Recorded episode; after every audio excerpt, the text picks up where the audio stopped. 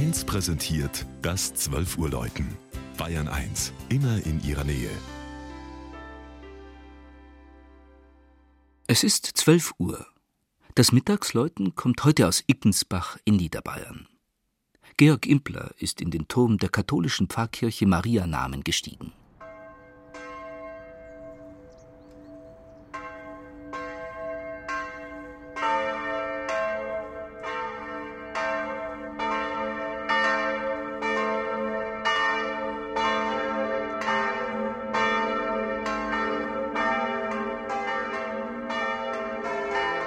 Warum hat Ickensbach, die malerisch an den Vorbergen des Bayerischen Waldes gelegene 2000 Einwohnergemeinde im Landkreis Deckendorf, eine Glocke im Wappen?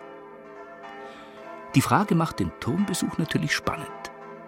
Und tatsächlich, da hängt sie, nahe dem südlichen Schallfenster, knapp unterhalb der markanten Zwiebelhaube des gotisch-barocken Turms. Deutschlands älteste, in der Inschrift datierte Glocke. Im Jahre 1144 nach der Menschwerdung des Herrn ist die Glocke gegossen. Vielleicht, so ließe sich anfügen, im nahen Kloster Niederalteich. Sie wiegt 25 Kilogramm und misst in der Höhe 41 Zentimeter. Die Wandung ist 3 Zentimeter stark. Der Ton etwas aufgeraut und verhalten. Sie wird nur per Hand und auch nur als Totenglocke geläutet. Bevor sie Anfang des 18. Jahrhunderts nach Ickensbach kam, könnte sie in der Burg Winzer gehangen haben, deren Mauerreste über dem gleichnamigen Markt im Landkreis Deckendorf stehen.